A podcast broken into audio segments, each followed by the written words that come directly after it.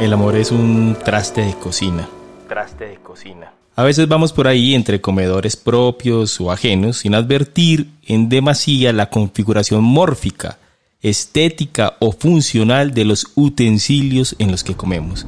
Son simples trastes. Así es el amor en ocasiones. Un tiesto para comer o bogar sin más que eso. Apachurrados es un podcast de marca Gato Radio realizado y producido por Gustavo Galeano en el que a manera de catarsis y sortilegio se habla del amor, el desamor y sus diversas e incomprensibles formas de aparición. Disfrútenlo.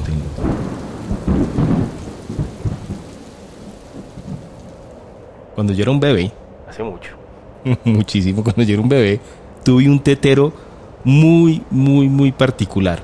Era de vidrio, grueso y pesado. Un tete en el que el ahora conocido factor ergonómico no hacía presencia alguna.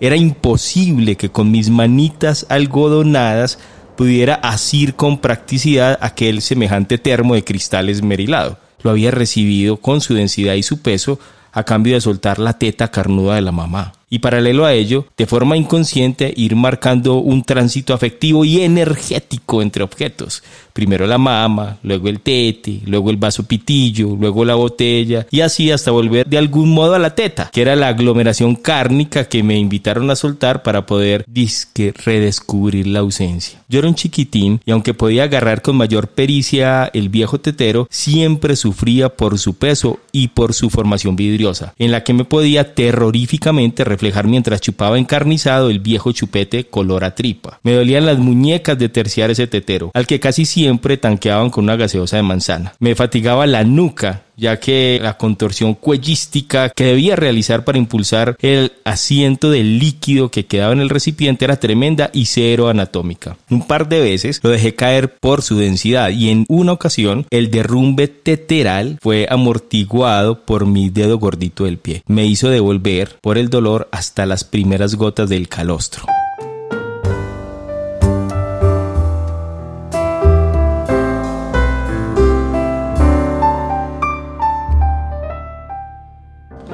Aquel biberón me acompañó por años, pero por años, infringiendo mi bienestar óseo y las propias ganas de hogar gazimban en tete. Eso sí, y a eso es a lo que voy. No se imaginan el dolor inmenso que mi alma infante tuvo que soportar el bellaco día que me correspondió abandonar aquel objeto de amor en manos del Señor que recogía la basura.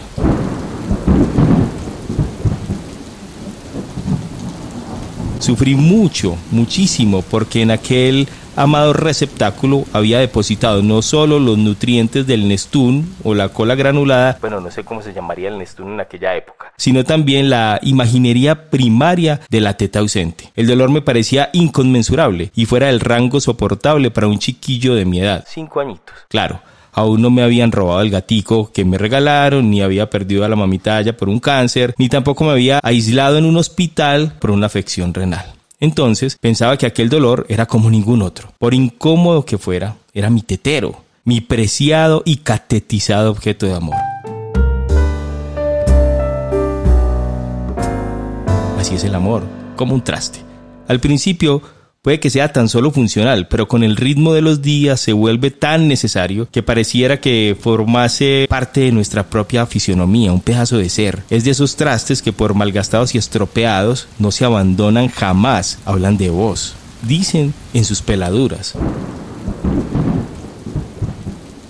Después del viejo TT, como le decía el TT, pasé al vaso pitillo, pero no el que dejaba reposar en sus paredes internas un tubito mascado y mugriento para chupar las bebidas, sino aquel que aún asemejaba a una marucha pequeña, ya que tenía una tapa lisa y cóncava en la que los labios se posaban para amamantar una espesa malta o un milo o casi siempre un chocolisto. Era ese vasito que había heredado de mi ser almático el poder de poseer en sus fibras de plástico duro el afecto requerido para comprender el amor. Poseía la idoneidad ontológica para hacerse llamar mi vaso preferido el que me hacía beber en paz y plenamente, mi vaso maruchero. El amor es un traste de cocina y claro, podríamos señalar cualquier otra cosa de la casa, pero prefiero remitirme a la cocina porque es allí donde se albergan los utensilios que nos permiten comer, llenar, saciarnos como a veces lo hacemos con el amor. Todos tenemos un traste, como todos tenemos un amor, al que recordamos con amparo, aquel que emulando las funciones primarias de cuidar y ser cuidado nos remite a los más arcaicos sentimientos del amar, el apego, el apego, pero también a los más elevados, la memoria, la memoria. Todos tenemos ese vaso que no queríamos soltar, esa cuchara de siempre que nos besaba con sutileza, nos marcaba el alma o simplemente nos calmaba el antojo, esa cucharita que la veíamos con mayor ricura que a las demás, ese sartén añorado que aunque tostado por el aceite de los años, nos seguía calentando las papas, el que freía con un ardor intenso nuestras tajadas sentimentales. ¿Cómo no recordar el viejo plato que, aunque estuviera toteado, nos permitía comer y hasta devorar todo lo que él saliese? Esa olleta que hervía en chocolate sus más profundos secretos amatorios, el molinillo que doblegó por amorosos testazos nuestra ligera forma de ver el amor. ¿Cómo no recordar las primeras cositas que conseguimos para nuestra cocina, nuestra cocina de los sentimientos?